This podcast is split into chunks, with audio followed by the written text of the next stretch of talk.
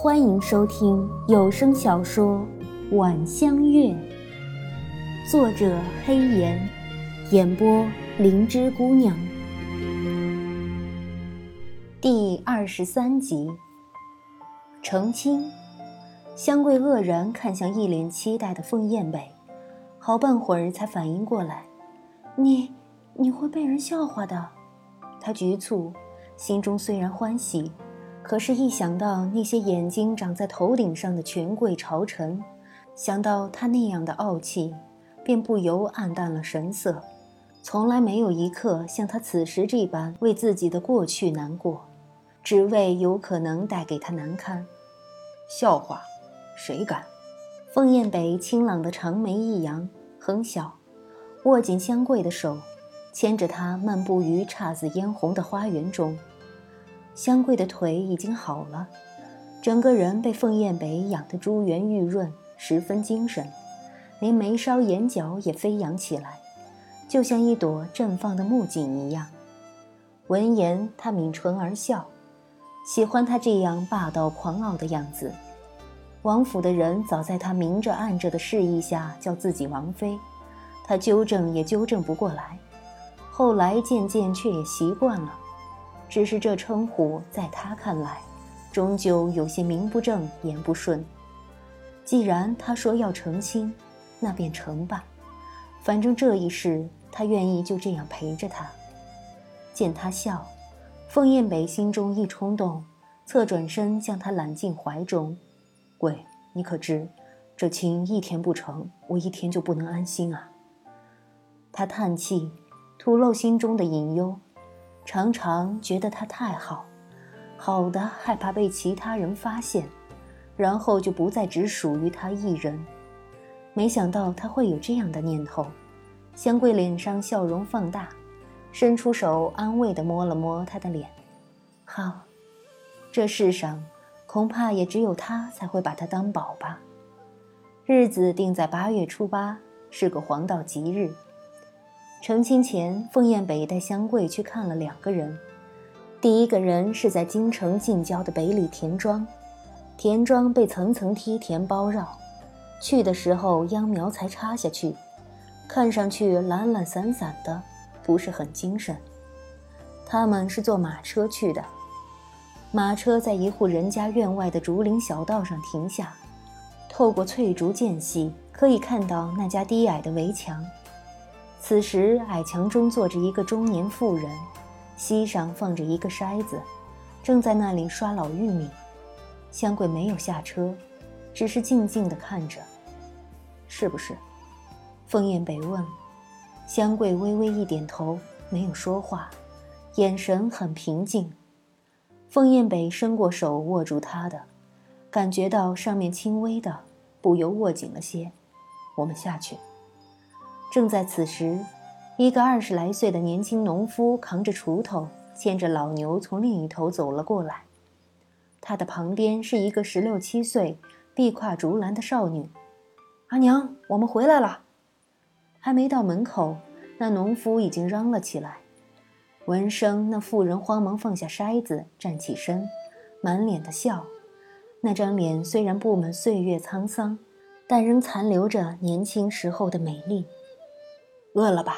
先洗把脸，饭菜啊都烧好了，等你们阿爹回来就可以吃了。他一边说，一边去拿盆到水缸中打水。阿娘，我来。少女进了院子，赶紧放下竹篮，跑到妇人身旁，接过木盆，舀起水来。阿爹去哪里了？阿秀家想打一套新人用的床梗，请你爹。妇人笑眯眯地站在旁边，看着自己的一双儿女，慈爱的神色在眼中流动。不去了，回吧。香桂没再看下去，别开头道：“凤燕北并不勉强，也没多问，只是将她揽进怀中，吩咐了车夫。离去前，最后看了一眼那户人家，深幽的黑眸中有着复杂难明的情绪，像怒。”又像叹息。那一天后来，香桂只说了一句话：“知道他过得好就行了。”往后数年，他再没提过那个妇人，也没再去过北里田庄。第二个人，不，准确的说，应该是一抔黄土，是在离京城数百里之遥的安水，在那里，香桂看到了梦中出现过无数次的荷塘，还有柳树。曾经的伙伴早已结婚生子，再相见认识的已经不多。那些惊讶、惊奇、轻蔑却又艳羡，畏惧却又不甘的眼神，撩不动他分毫情绪。他在那杯黄土前叩了头，烧了纸，然后系上一壶酒。从此，或许就是天地茫茫，再难回顾。八月初八，晴，碧空澄澈，万里无云。皇城十里长街铺上了喜气洋洋的红色织锦长毯，两旁屋宇树木都扎上了软红青绸。鲜花洒地，喜炮连放，在华丽的仪仗引领下，当朝十三王爷夫妇率领九名宫娥，手执红绸，引着一辆华美无比的车辇，缓缓驶过皇城，往王庙而去。蹄声骤响，如雷震耳，迎面而来。千骑铁甲奔驰至仪仗近前，倏然而分，立于大道两旁。马声长嘶，前蹄上扬，人立而起，竟然就这样岿然屹立不动，形成一道铁马金甲构筑成的长街。王爷千岁千千岁，王妃千岁千千岁。哗！马上将士齐刷刷地抽出腰间佩刀，高举向空，同时大喊，与马嘶之声相和，场面说不出的震人心魄。在高喊中。一骑白马，优雅从容地出现在铁骑长道另一头。马上男子一袭火红长袍，玉冠束发，正笑盈盈地看着迎面而来的一丈华年。那眉眼如画，清俊出尘，双眉间一粒血痣娇艳欲滴，衬得她妖娆如媚。隔着青红薄帐，他看着长街另一端的良人，心口绷得紧紧的。搁在膝上的手紧紧抓着衣面，汗湿津津，如同初见时的意气风发，不可一世。只是这一次，那双含笑的眸中映着的全是他的身影。当年何曾敢想，能够得到他，哪怕是一个回眸。相较于曾受过的苦难，似乎眼前的幸福需要他用更大的勇气去接受。前一晚。他惶恐不安，难以入眠。他彻夜抱着他，一遍又一遍地告诉他，这是他应得的。他想对他说，他要的不过是一对红烛，两三句真心的祝福而已。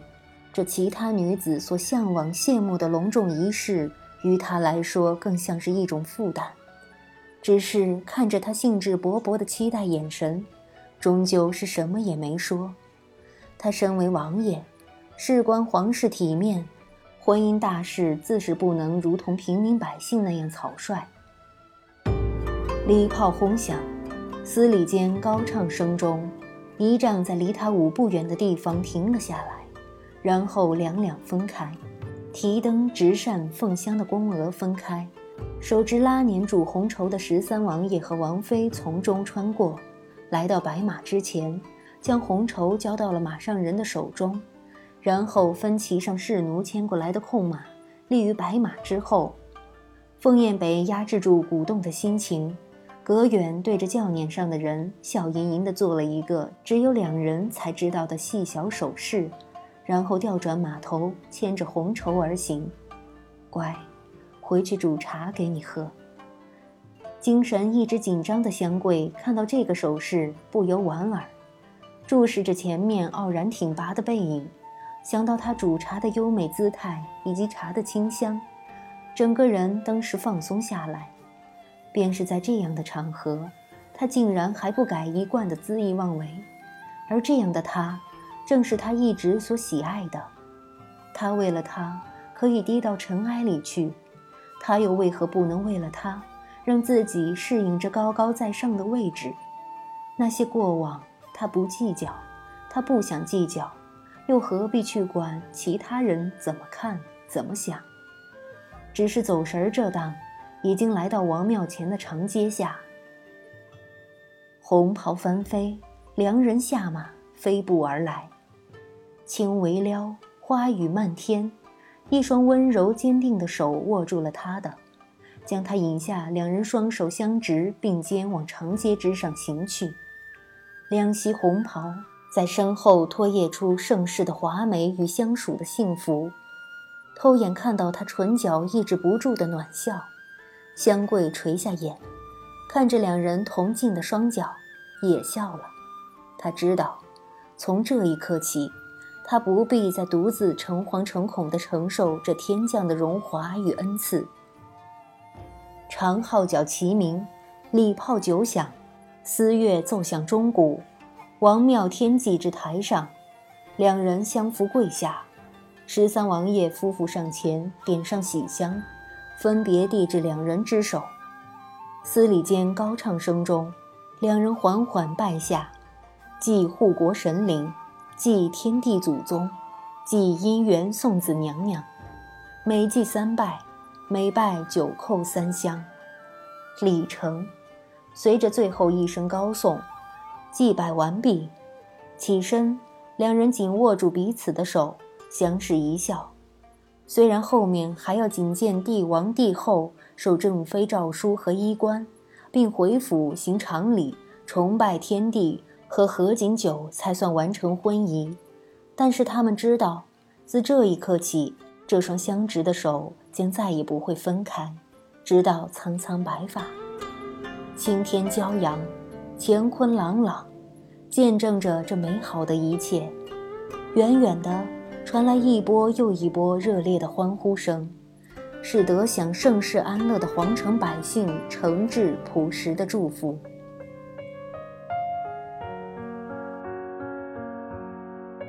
听众朋友们。本集播讲完毕，感谢您的收听。